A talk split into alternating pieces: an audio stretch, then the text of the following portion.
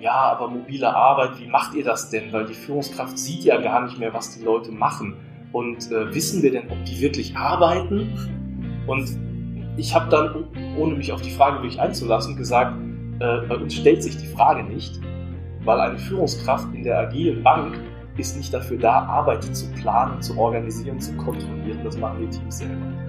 Ja, und da würde ich auch sagen, da habe ich für mich gelernt, Wahnsinn, wir hatten 18, 19 die große Transformation und in 20 konnten wir das direkt einem Praxistest sozusagen unterziehen. Sagt Sebastian Harrer heute bei Everyday Counts, dem Leader Podcast. Willkommen, willkommen bei Everyday Counts, dem Leader Podcast. Mein Name ist Christoph Braun und ich freue mich sehr, heute gleich zwei Gäste im Podcast begrüßen zu dürfen. Einer von beiden steht heute besonders im Spotlight, Spotlight ist eigentlich gar kein passender Begriff, steht vor dem Mikro und das ist Sebastian Harrer von der ING. Lieber Sebastian, herzlich willkommen. Danke, lieber Christoph, für die Einladung. Die Freude ist ganz unsererseits. Sebastian, du bist Head of HR bei der ING und damit einer von denen, die oder derjenige bei der ING, der sich dieses Jahr ganz, ganz intensiv mit der Frage beschäftigen durfte und darf, was passiert da eigentlich? Was lernen wir daraus? Wie entwickeln wir uns? Alle gemeinsam, damit meine ich natürlich nicht nur die ING, sondern wir alle als eine Gesellschaft, als eine Gesellschaft in der Arbeit eine ganz wichtige Funktion erfüllt. Wie gehen wir mit dem um, was da gerade passiert? Ich glaube, das wird ein ganz, ganz spannendes Thema unseres Gesprächs und ich freue mich sehr darauf zu erfahren, wie du darüber denkst. Einen zweiten Gast haben wir heute auch, einen äh, Gast, der immer mal wieder dabei ist und das ist Frank Kübler von der LIDA AG, also sozusagen unser Podcast Pate. Lieber Frank, herzlich willkommen. Schön, dass du wieder da bist. Ja, schön, dass ich wieder mal dabei sein darf und bei so einem äh, Diskussionspartner. Es ist eine besondere Freude. Vielen Dank, Sebastian, dass du da bist.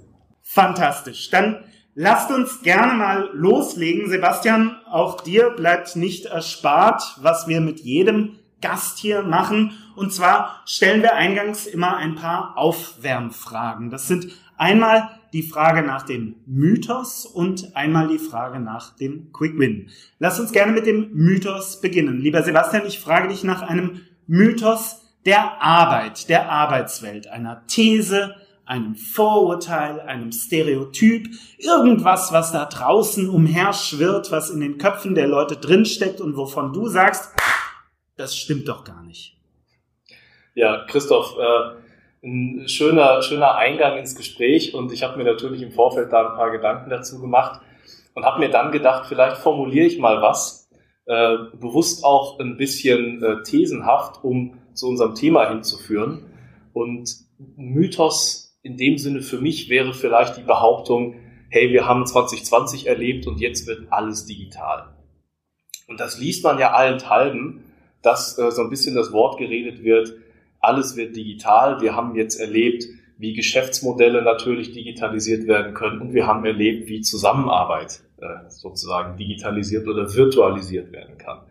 Und das ist ja auch alles richtig, ja, das, das erleben wir und da stecken wir ja auch mittendrin. Also insofern ist äh, Corona eine Disruption der Gesellschaft, mhm. aber mhm. auch eine Disruption der Arbeitswelt und eine Disruption der Geschäftswelt. Ich glaube, da sind wir uns einig.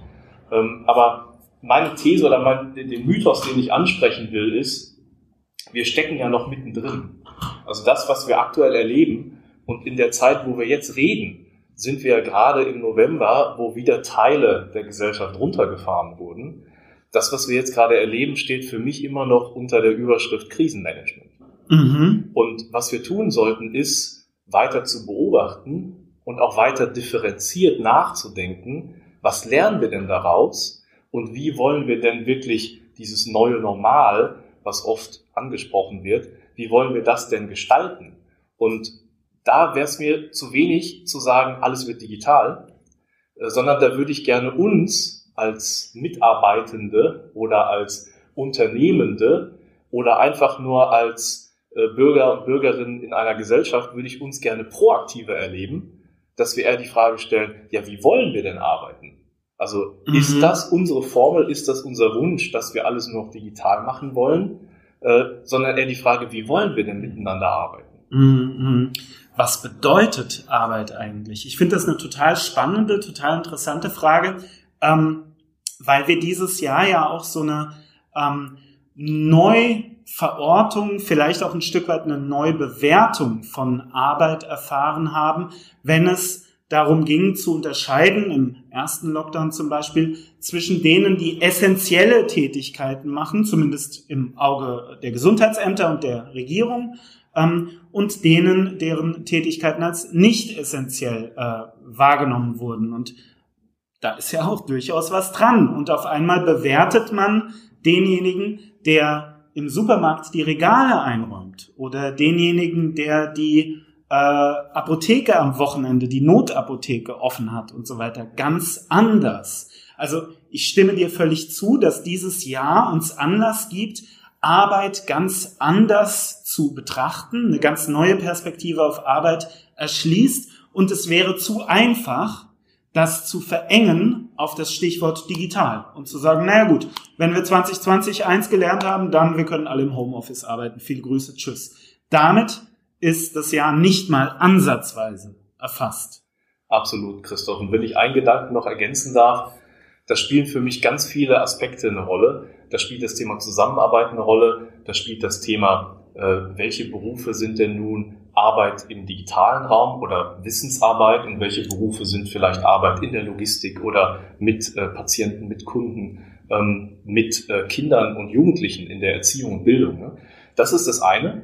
Das andere ist aber, und das finde ich, sollte man auch immer mal äh, dran denken zumindest, ist auch ein sozialer Aspekt. Ne? Ich habe mhm. heute einen äh, Blogartikel im, Inter im, Internet gelesen, wo jemand ähm, die These gemacht hat, das fand ich, also auf den ersten Moment denkt man sich, wow, ja, aber wenn man drüber nachdenkt, die These war, der Videocall ist das Landhaus des 21. Jahrhunderts.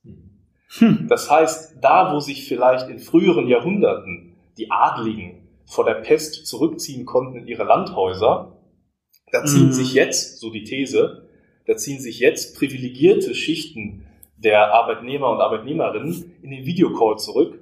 Mhm. Und es gibt andere, die sich mit der Realität da draußen auseinandersetzen müssen.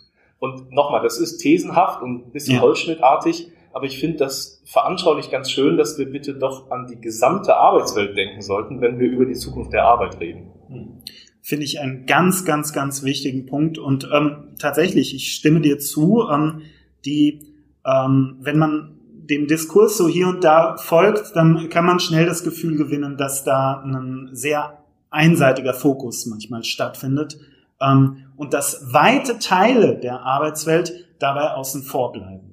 Völlig richtig. Insofern vielen, vielen Dank für diesen Mythos, einen Mythos, der gerade rechtzeitig kommt, glaube ich. Das Jahr 2020 ist noch nicht ganz vorbei. Im Gegenteil, wir sind mittendrin. Wir befinden uns am Beginn des zweiten Lockdowns. Du hast es gerade angesprochen. Und ähm, es ist mehr als überfällig, dass wir ähm, uns klar machen, was da um uns herum passiert und welche Dimensionen dieses Phänomen hat. Insofern vielen, vielen Dank dafür. Die Zweite Aufwärmfrage, lieber Sebastian, das ist die Frage nach einem Quick Win. Das ist die Frage nach einem Gedanken, einer Technik, einer Methode, einem Hack, irgendwas Kleinem, wovon du sagst, wenn ihr euch das vergegenwärtigt oder wenn ihr das tut, dann könnt ihr im Alltag ganz schnell greifbare Ergebnisse finden. Was, was hast du uns da mitgebracht? Da habe ich was mitgebracht, was äh, letztlich auch zu dem Themenfeld passt, über äh, das wir hier sprechen. Ähm, mit der These, die ich aufgemacht habe, und wir sprechen ja vielleicht gleich noch drüber, stellt sich ja eben die Frage, ob denn wirklich alles, alles virtuell genauso gut funktioniert wie persönlich. Mhm. Und ich finde, was in der virtuellen Arbeit und mein Team und ich, wir arbeiten jetzt seit März überwiegend virtuell. Also wir haben 80 bis 85 Prozent der Belegschaft in einer mobilen Arbeit. Und das gilt eben auch für mein HR-Team. Ähm, und da haben wir gemerkt, das funktioniert gut. Aber was verloren geht, sind eben die persönlichen Begegnungen. Und auch da, ich nehme da gerne den Begriff Unmittelbarkeit. Ja? Mhm. Die Unmittelbarkeit des Zusammentreffens. Mhm. Es ist immer geplant. Du kannst auch niemanden mehr unmittelbar spontan erreichen, weil alle sind jetzt verplant mhm. in Calls und Videokonferenzen. Und das, was die Unmittelbarkeit herstellt, sind ja spontane und kreative Querbezüge oder auch einfach nur mal der soziale Kit zwischen den Menschen in den Teams und den Teams. Ähm, und da ein kleiner Gedanke, den sicherlich viele, die, die zuhören, sowieso schon haben, sowieso schon umsetzen. Aber was ich gemacht habe, ich habe gemerkt, ich habe relativ viel Kontakt mit meinen Direct Reports, aber relativ wenig Kontakt mit den Mitarbeitern in den Teams mhm. und Mitarbeiterinnen, ähm, weil das dann eben themenbezogen ist. Ne? Es ist immer geplant. Und um diesen ungeplanten Kontakt, den ich sonst in der Kaffeeküche hätte, äh, wiederherzustellen, habe ich einfach virtuelle Kaffeetermine einge äh, eingestellt, ja, per Videocall dann und äh, das einfach verschickt mit einem Link auf, auf einen Videocall. Und jeder, der eben Zeit hatte, kann sich den Link in seinen Kalender rüberziehen und nimmt dann teil. Ich weiß auch gar nicht, wer dann kommt. Und wir reden einfach. Mhm. Manchmal themenbezogen, manchmal gibt es eine Frage, manchmal gibt es ein Feedback auch an mich. Und manchmal redet man einfach nur, hey, wie geht's deinen Kids und äh, wie läuft das mhm. mit dem Job von deinem äh, Partner? Ähm, und das ist ein Quick-Win, denke ich, weil solange wir noch, noch nicht die, die Lösung haben, wie wir dann 2021 mhm. and beyond äh, arbeiten wollen, brauchst du einfach Tools, Instrumente, Interventionen, wie du eben diese Unmittelbarkeit wiederherstellen kannst. Finde ich einen ganz, ganz, ganz wichtigen Punkt, äh, denn du, es liegt natürlich auf der Hand. Ganz viel der Kommunikation, die normalerweise in der Präsenz stattfindet, in den Büros, in den Fluren, die ist implizit. Das ist eben nicht die geplante, die an Termine gebundene, äh, die an Themen gebundene Kommunikation, sondern das ist, wie du es gerade gesagt hast, die Begegnung an der am Kaffeeautomaten, der äh, Weg zum zur S-Bahn oder zum Parkplatz oder zum Fahrradständer, wie ich an dieser Stelle anmerken möchte. Ne? Ähm, und das fällt natürlich weg, ganz, ganz klar. Jetzt habe ich aber eine kleine und so ein bisschen ketzerische Nachfrage. Du hast gerade gesagt, hm, ähm, die Leute sind ja oft gerade in dieser Homeoffice-Situation sehr, sehr verplant. Das heißt, die haben nicht einen Videocall am Tag, sondern unter Umständen vier oder fünf. Erlebt ihr, Frank, auch gerne, wenn du möchtest, erlebt ihr sowas? Ich habe neulich das Wort zum ersten Mal gehört, Zoom-Fatigue. Also die Leute sind erschöpft von. Und tatsächlich ist da ja auch was dran. Videocalls sind anstrengend. Das ist diese Konzentration zu bewahren, den Fokus zu haben. Erlebt ihr das? Und wenn ja, wie geht ihr damit um? Frank, magst du? Oder? Ja, also ich, ich wollte mal einhaken, auf jeden Fall. Und ähm, wir haben ja das Glück, dass wir, ähm, wenn wir das gewusst hätten, unsere Büroräumlichkeiten sind ja schon immer Corona-konform gewesen. Das heißt, wir haben viele größere Einheiten, die wir ganz flexibel nutzen können. Und deshalb auch jetzt in dieser Zeit sind wir in der Lage, dass wir jeder in einem Raum, aber auch mit Abstand in, in, in verschiedenen Räumen miteinander interagieren können und so einen guten Mix zwischen äh, virtueller und auch physischer Zusammenarbeit ähm, außerhalb des Lockdowns in der ersten Zeit mhm, äh, jetzt äh, angetestet und auch umgesetzt haben.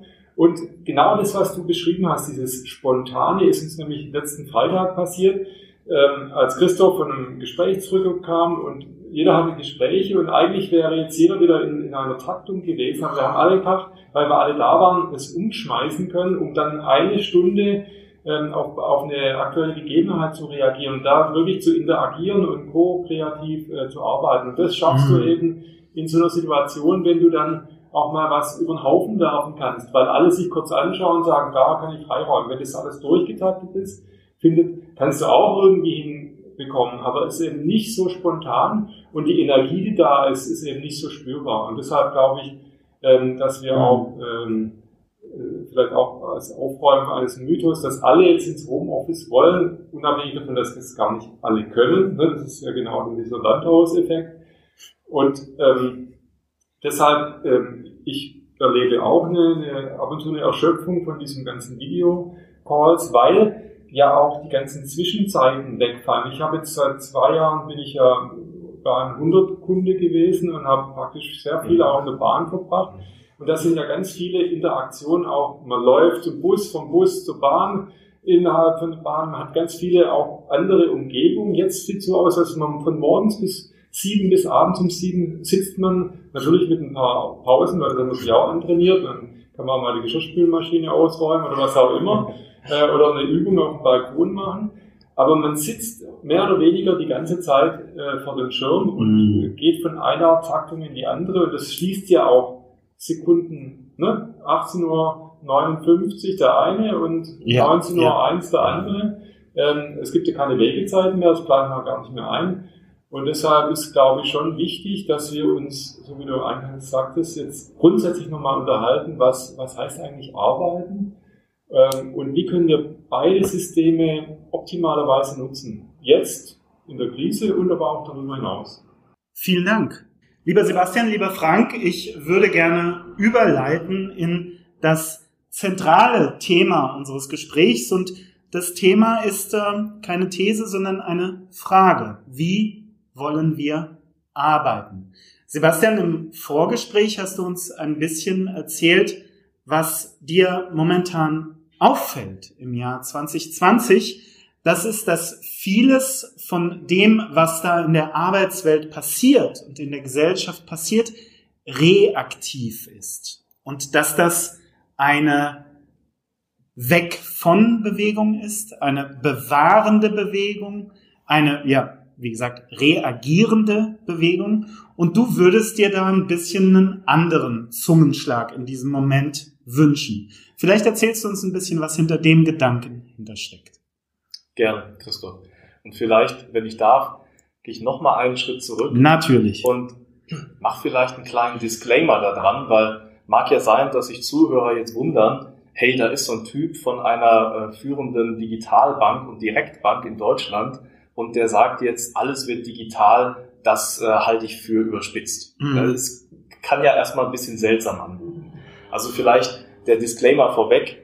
Ähm, also ING oder ING international ist natürlich mit dem äh, Modell äh, plattformbasiertes äh, Banking sehr erfolgreich. Zum Glück sehr erfolgreich. Und wir sehen ja auch, dass sich äh, die Welt sozusagen auf unser Geschäftsmodell hin entwickelt. Mhm. Das hat äh, Nick Yu, unser CEO, mal so gesagt. Finde ich, ein, finde ich ein interessantes Bild, ja. Äh, das ist ein Geschäftsmodell, was wir zumindest in Deutschland mit dem Direktbankenansatz ja schon sehr, sehr lange haben. In manchen Ländern hat der Konzern auch wiederum äh, Bankgeschäft mit Filialen, aber das ist immer eben mit dem Plattformansatz, dass es ein Go-to-Place geben muss für die Kunden, äh, der alles aggregiert und das ist dann zum Beispiel die mobile App, also sozusagen die Bankfiliale in der Hosentasche. Ne? Ähm, und das Geschäftsmodell das war ja schon da, bevor jetzt diese Disruption in der Gesellschaft passiert ist. Und von diesem mhm. Geschäftsmodell waren wir immer schon äh, überzeugt. Und es gibt ja viele Beispiele, wo eine Business Disruption passiert ist, bevor wir diese Situation mit Corona hatten. Ja, also wir haben das ja alle erlebt, wie auf einmal der E-Commerce abgehoben ist. Ja, wo bestellt man jetzt oder wo kauft man ein? Im Kaufhaus oder im Internet? Ne? Ähm, wir haben das alle erlebt, wie das mit dem Thema äh, Musik- und Streamingdienste oder Medien passiert ist.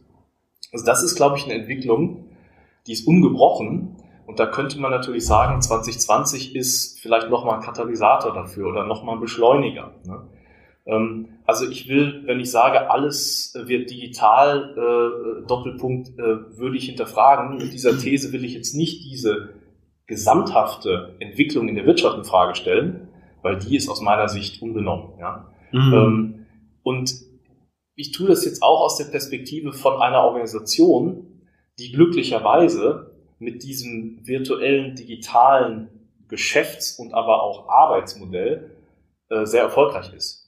Ja, aber vielleicht verstehe ich mich gerade deswegen als jemand, der sagen sollte, hey, in dem Diskurs muss man auch mal vielleicht auf ein, zwei, drei andere Themen gucken. Ja? Also das ist der Disclaimer damit vielleicht deutlich wird, äh, hey, wie passt das mhm. zusammen zu ING und wie passt das zusammen, was Sebastian hier für eine These vertritt.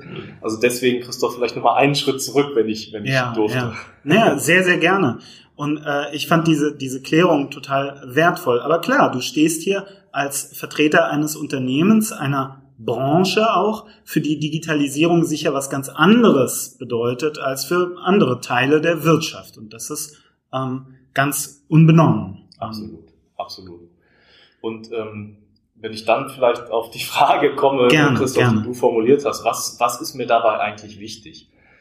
Also aus meiner Sicht hast du es richtig gegriffen, nämlich der Punkt, dass wir 2020 eben diesen Paradigmenwechsel erleben und durch Corona, was jetzt erstmal eine gesellschaftliche Krise ist, aber lernen, wie Dinge in Bewegung kommen und wie sich auf einmal, wie gesagt, Paradigmen verschieben. Also Mhm. wir, wir sehen, dass digitale Geschäftsmodelle deutlich mehr genutzt werden. Das kann man ja an Aktienmärkten ablesen. Und wir sehen, wie es auf einmal möglich ist, dass äh, Unternehmen, und zwar nicht nur Digitalunternehmen oder Beratungen oder sowas, ähm, sondern flächendeckend Unternehmen in der Lage sind, große Teile der Belegschaft in die Mhm. Mobilarbeit Mhm. äh, Ja, zu bringen. ja.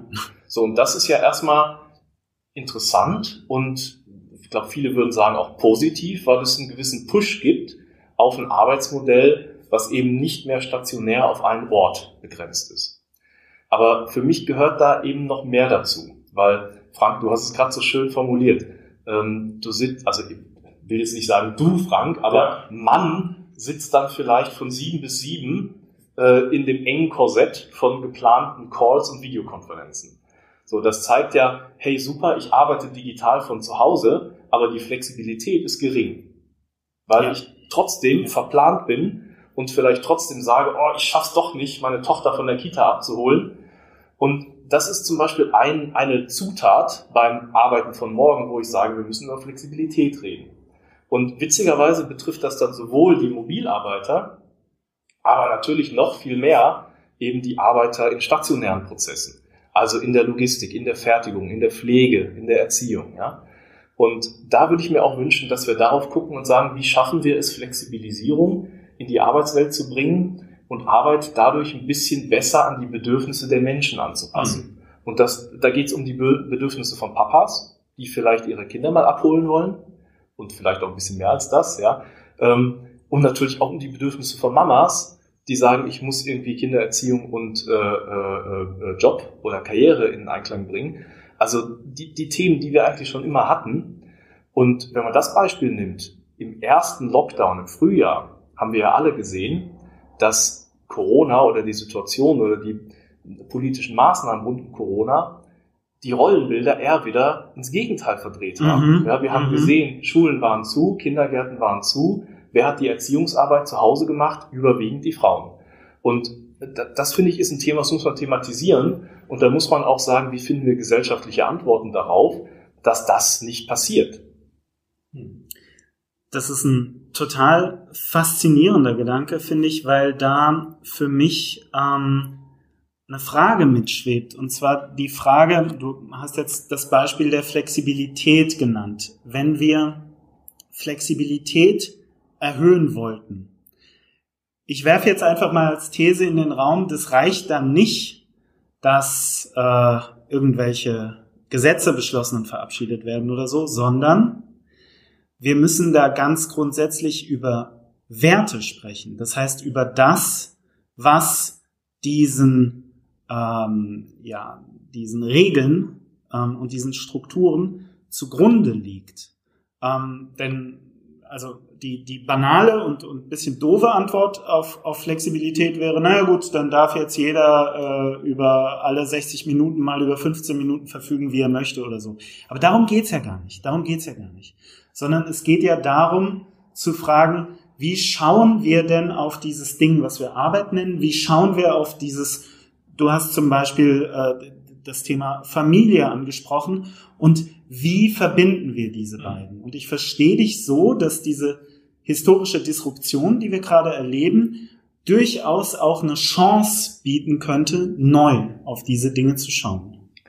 Absolut, Christoph. Und da, ähm, ich würde vielleicht gerne noch zwei, drei andere Themenfelder benennen und aber dann auch gerne mal Frank äh, äh, fragen, weil du hast die Erfahrung auch mit vielen Organisationen zusammenzuarbeiten und gerade äh, das Thema Werte, Christoph, was du ansprichst, da hast du bestimmt einen super äh, Einblick und kannst ein bisschen auch dein Resümee machen. Also lass uns das vielleicht mal Mhm. parken, weil wenn wir beim Thema Flexibilisierung starten und da das Thema Werte mit dran schreiben gedanklich, dann würde ich mal weitergehen und würde sagen, was für mich auch eine Frage ist, ist Purpose oder Sinn der Arbeit. Mhm. Ähm, kann man sagen, ist vielleicht ein Luxusthema ja, in einem Land wie Deutschland, weil in vielen anderen Ländern mag es einfach ums äh, Geldverdienen für den Lebensunterhalt gehen. Das ist auch richtig.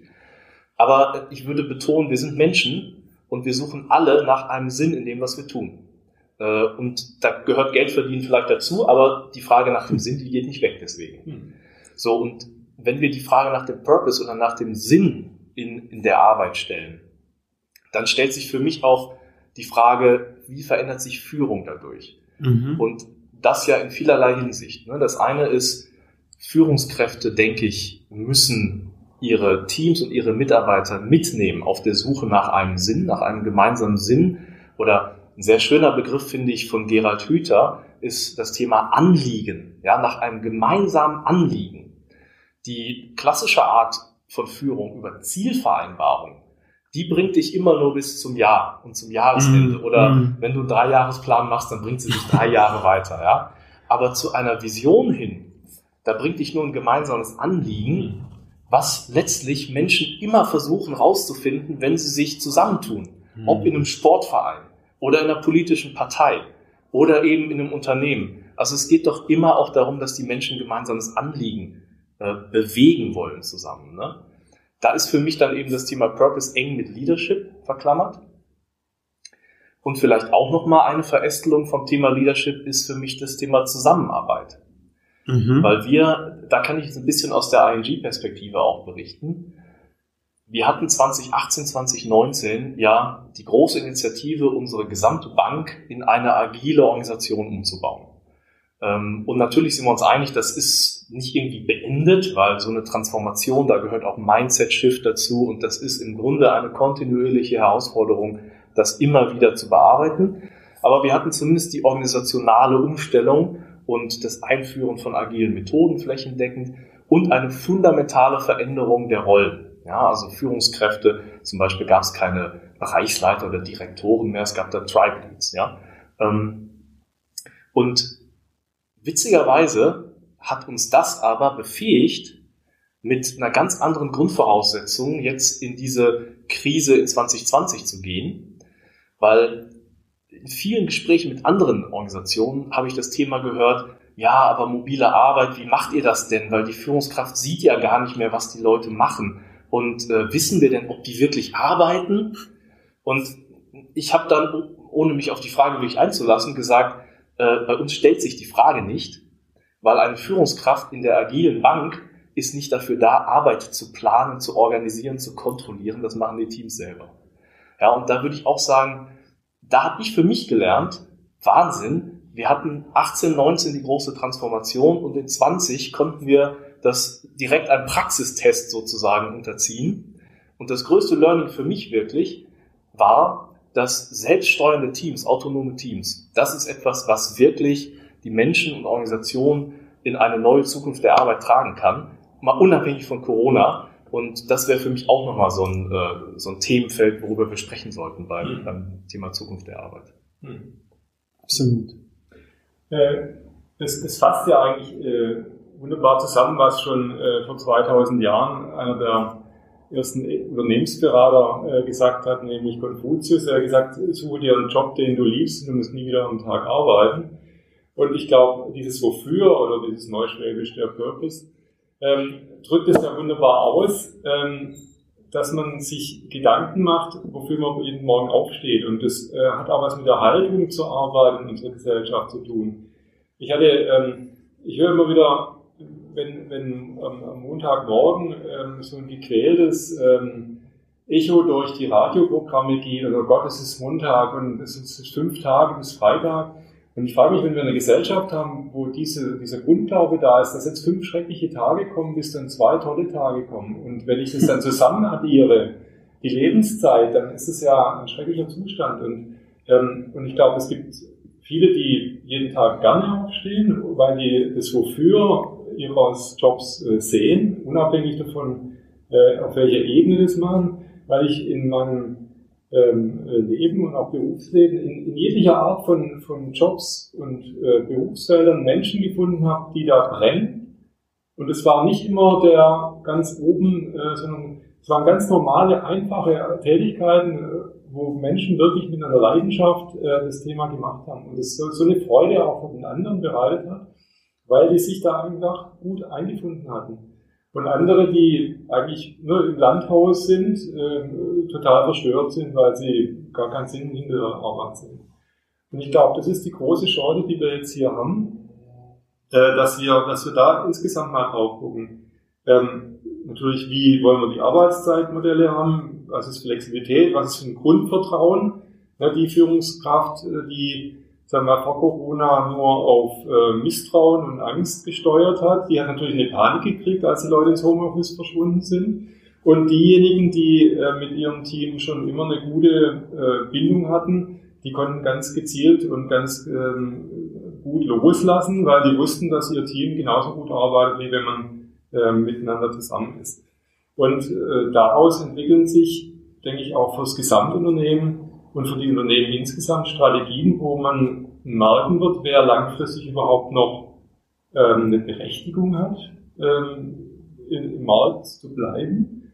Und die, die Menschen, insbesondere die, die sich auch, äh, auch Talente, die werden sich eben die Unternehmen suchen, wo die, Umfeldbedingungen so sind, äh, dass ich eben dieses, diese Vertrauenskultur habe, dass ich auch anmelden kann, sagen, also donnerstags wäre für mich toll, wenn ich um drei gehen könnte, weil da fängt bei mir ein wichtiger Part in der Familiensituation an. Ich bin dafür am Freitag schon um, auch um sechs da. Aber dass ich auch die, ja, ich will mal sagen, die Selbstverständlichkeit habe, meine, meine privaten äh, Interessen anzumelden, ohne dass es so ausgelegt wurde, sagen, der kümmert sich ja nicht um seinen Job. Ne? Und das muss eine ganz normale Selbstverständnis sein. Und wenn man dann ein größeres Team hat, dann, dann tangiert sich das ja dann in, in verschiedenen Bereichen ein und muss man halt schauen, ob alles möglich ist, aber es ist dann auch wieder eine Teamaufgabe, das zu lösen. Und ähm, ich finde, das hat sich in dieser aktuellen Zeit auch hat sich ergeben, dass wir nicht mehr solche 100% Lösungen anstreben, weil wir sie gar nicht mehr geschafft haben. Also die, die, die Schwelle, was auch zu tolerieren, was noch nicht 100% funktioniert, wenn es dem Zweck dient, die finde ich ganz toll, mhm. ähm, dass man nicht so mit Argusaugen auf, auf einen Fehler schaut, sondern gemeinsam guckt, wie es klappt und wie wir es wie trotz der widrigen Umstände hinkriegen. Äh, da haben wir auch, glaube ich, so ein bisschen von der Kultur her sehr gewonnen. Würde ich dir total beipflichten, Frank. Und äh, ich greife das mal auf und äh, fasse mich sozusagen äh, metaphorisch an meine eigene Nase, weil als HR-Verantwortlicher muss man sich dann natürlich auch die Frage stellen, was haben wir denn in der Vergangenheit immer an Prozessen und Instrumenten und Incentive-Programmen äh, und so weiter gebastelt mhm. und äh, auf welchen Annahmen haben die denn basiert, ja?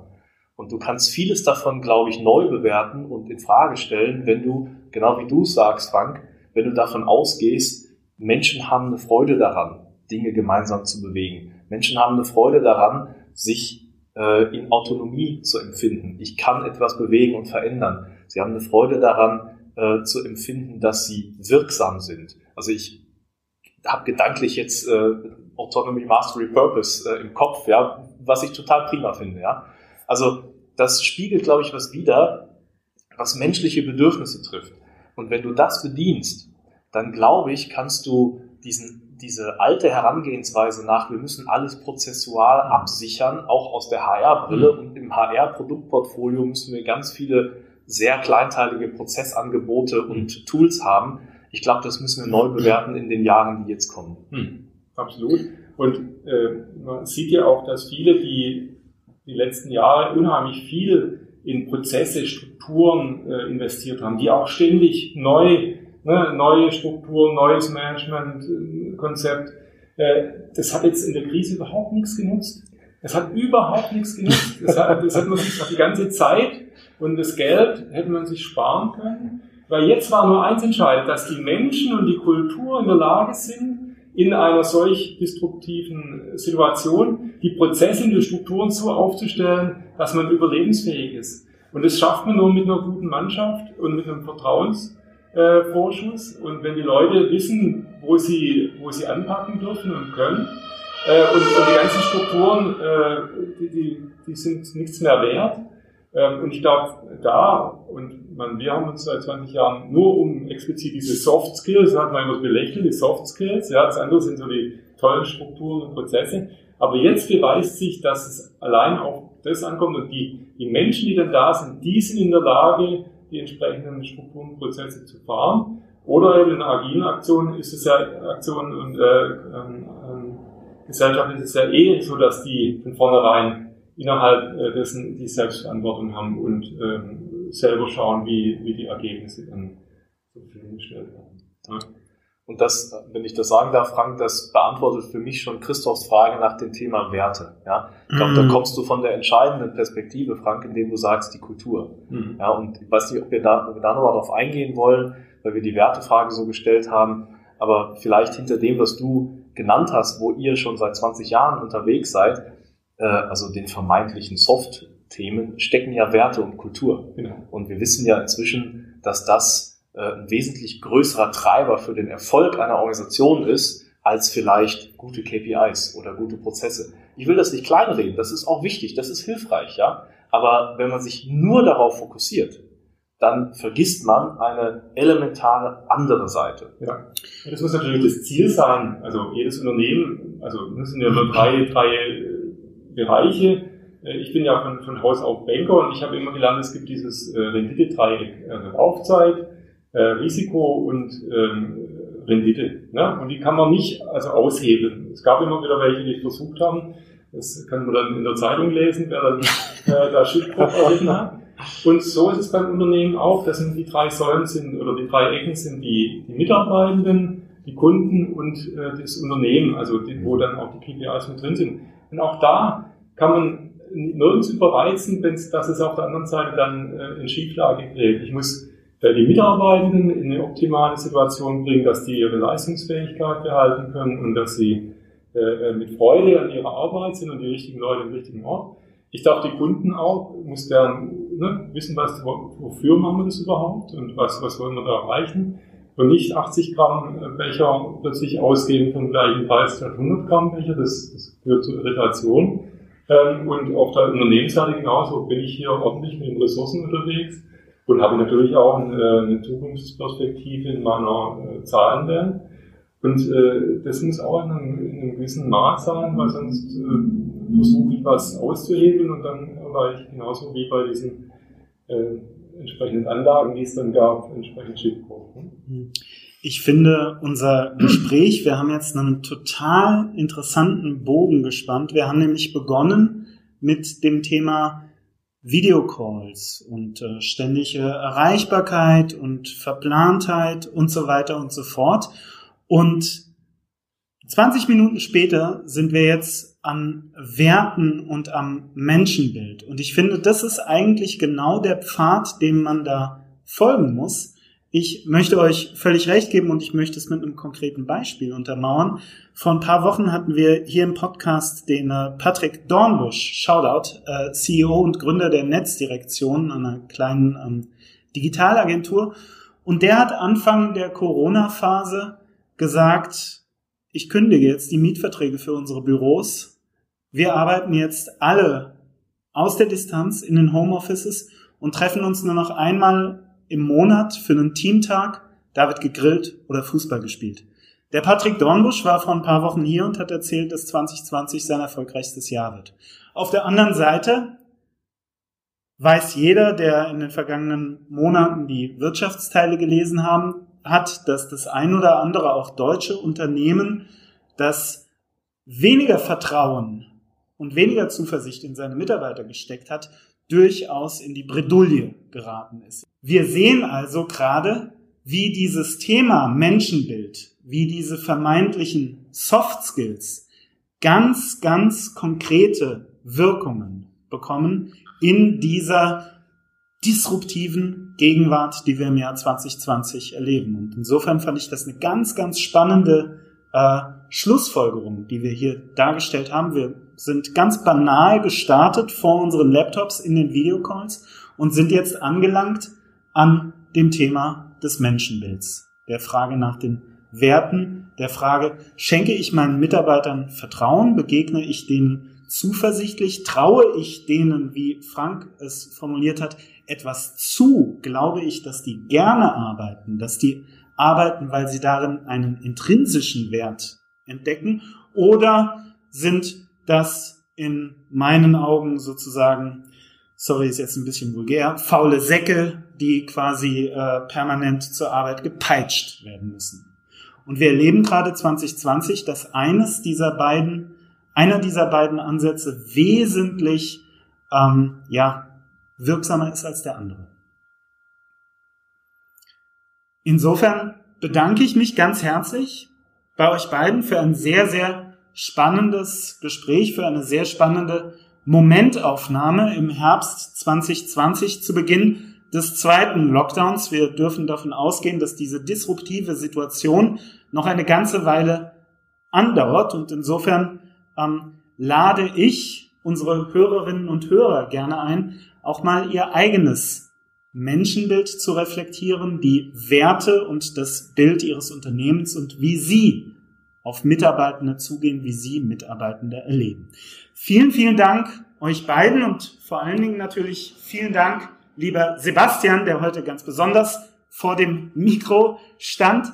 Und ähm, wir begeben uns langsam in den Landeanflug und das heißt für uns immer, dass eine abschließende Frage noch gestellt werden darf. Das ist die Frage nach Kudos, Sebastian. Du darfst uns eine Empfehlung geben. Du darfst uns ein Buch, einen Podcast, ein Video, eine Vorlesung, ein Seminar, was immer dir liegt, empfehlen. Was hast du uns mitgebracht? Wenn ich persönlich nochmal sagen darf, das Thema Kudos, das habe ich mal im Studium gehört von einem Kommiliton, der aus USA kam und habe ihn gefragt, was heißt das eigentlich? Er hat es mir erklärt. Das ist mir ganz lange nicht begegnet. Und als ich dann zur ING gewechselt bin, habe ich gemerkt, dort ist das auch ein ganz gängiger Begriff und man sagt einfach Kudos, wenn man jemandem Lob aussprechen möchte. Und es gibt sogar bei uns ein Tool im Intranet, wo ich Menschen ein Kudos schicken kann. Cool. Das finde ich so cool. Ja. ähm, also witzigerweise kam es jetzt in äh, eurem Podcast für mich zum dritten Mal zum Vorschein. Und äh, da habe ich mir natürlich auch Gedanken gemacht, Kudos im Sinne von, was, was würde ich denn für eine Empfehlung äh, mitgeben. Und ich glaube, zu unserer Diskussion äh, sehr gut passend, äh, habe ich ein, ich würde es mal erweitern, zwei Bücher mitgebracht, die ich vielleicht aktuell empfehlen würde. Das eine ist Daniel Coyle, äh, Culture Code. Und da sind wir genau am Kern des Themas, was Frank äh, eben aufgemacht hat, nämlich beim Thema Kultur. Und äh, Daniel Coyle hat quasi beleuchtet, wie sich das auswirkt, ob Organisationen in der Lage sind, psychologische Sicherheit herzustellen.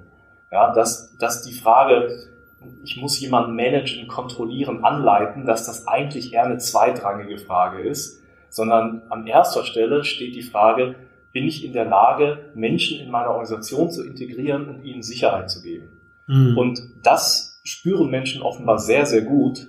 Und wenn das Gefühl da ist, diese Sicherheit fehlt, dann entwickelt sich Verhalten, was einfach suboptimal ist. Und dann können sich auch ganz schnell Teufelskreise entwickeln, weil dann gibt es Intervention der Führungskraft, dann wird das Verhalten noch skeptischer nach dem Motto, ich hatte es ja schon gespürt und jetzt merke ich ja, ich komme hier nicht so richtig an. Und dann entwickeln sich diese Spiralen, also die Teufelskreise daraus. Also ein total, äh, für mich, äh, total ähm, einsichtsreiches Buch in dieses Thema. Und äh, jetzt aus aktuellem Anlass vielleicht noch gerade ein Gedanke, ich habe jüngst äh, von Nico Rose Führen mit Sinn gelesen. Äh, ist jetzt ganz frisch rausgekommen, finde ich auch ganz toll und ist mal äh, ein deutschsprachiger Beitrag in dieser ganzen Debatte um Purpose und auch ja aus einer Praktikersicht, weil er hat ja mal bei Bertelsmann äh, gearbeitet in, im HR-Bereich und ist jetzt eben in der akademischen Welt. Also das sind zwei Dinge, die ich vielleicht äh, mit auf den Weg geben würde. Und äh, Vielleicht das letzte noch, aber das ist eher so Notiz am Rande. Die, die mich kennen, die wissen, dass ich äh, äh, gutes Essen, guten Wein schätze. Und ich bin immer unterwegs nach äh, Beispielen oder an, an, Anschauungsobjekten aus der Gastronomie. Und ich bin totaler Fan von The Chef's Table, äh, diesem Dokumentar, dieser Dokumentarserie auf Netflix. Und ich finde, wenn man mal jemanden erleben will, der so ein bisschen die agilen Merkmale einer Führungskraft ausstrahlt, dann kann man sich mal die Folge über Massimo Bottura angucken, äh, der ja dieses Drei-Sterne-Restaurant in Modena äh, führt. Ähm, den, der ist übrigens auch, auch, auf Instagram, also man kann dem auch, auch auf Instagram folgen und der macht da ganz tolle Episoden. Also ich finde das einfach herzerwärmend zu sehen, auch wie er in der Zeit vom Lockdown, der in Italien noch viel strenger war als bei uns, wie er da dieses Format Kitchen Quarantine äh, gegründet hat und dann jeden Tag was gekocht hat, was man nachkochen konnte. Also wirklich toll. Und da gibt es so schöne Beispiele, ja, wie sein Sous-Chef sollte die letzten zwei Portionen Zitronenkuchen ausliefern. Und dann fällt der hin und ist kaputt. Und der Massimo berichtet dann, wie er total verängstigt ist und sich denkt, oh Mist, jetzt habe ich irgendwie das versaut und es muss doch in der Drei-Sterne-Küche, muss es doch immer perfekt sein. Ja, und dann Massimo dreht das rum, also dieses Pivoting im agilen Sinne und sagt, ja, lass, guck, guck mal so da drauf, wir können das so arrangieren und den anderen Kuchen hauen wir auch noch kaputt und dann legen wir die Früchte so daneben und spritzen so die Soße darüber und daraus ist ein neues Gericht entstanden. Und das Gericht ist jetzt so auf der Karte, also der kaputte, das heißt jetzt, ups, I dropped the lemon tart. Das, das Gericht kannst du so schon bestellen. Also Notiz am Rande, aber ich fand das einfach herzerwärmend zu sehen. Und da siehst du, das muss nicht in der digitalen Welt sein, das muss nicht in der Bankenwelt sein oder bei den Medien, das geht auch in einer Küche. Super. Vielen, vielen Dank. Damit bedanke ich mich nochmal ganz, ganz herzlich, dass du dir heute die Zeit genommen hast, uns deine Perspektiven zu erschließen. Lieber Frank, auch dir danke ich für deine Einsichten, für deine Teilnahme an dem Gespräch und natürlich danke ich euch, unseren Hörerinnen und Hörern und wir würden uns freuen, wenn ihr uns treu bleibt und auch bei künftigen Folgen dabei seid. Vielen Vielleicht Dank. sogar mit Nico Rose, weil den haben wir auch noch auf der Agenda, weil wie äh, Sebastian, auch Nico Rose, wären wir eigentlich auf dem Schiff gewesen. Ne? Und ähm, da wir auch dieses Jahr leider nicht auf dem Schiff sein konnten, ist es umso schöner, dass wir unsere Eindrücke jetzt hier so konservieren können. Oh, da bauen wir jetzt einen Cliffhanger draus. Genau. Dieser Podcast hier ist ein Podcast der Schiffbrüchigen. Und was das bedeutet, lernt ihr in einer der künftigen Episoden. Ciao. Das war Everyday Counts, der Leader Podcast. Leader ist deine App für gute Arbeit, erhältlich im Google Play Store und im App Store. Die kostenfreie Basisversion kannst du jederzeit runterladen. Probier's mal aus.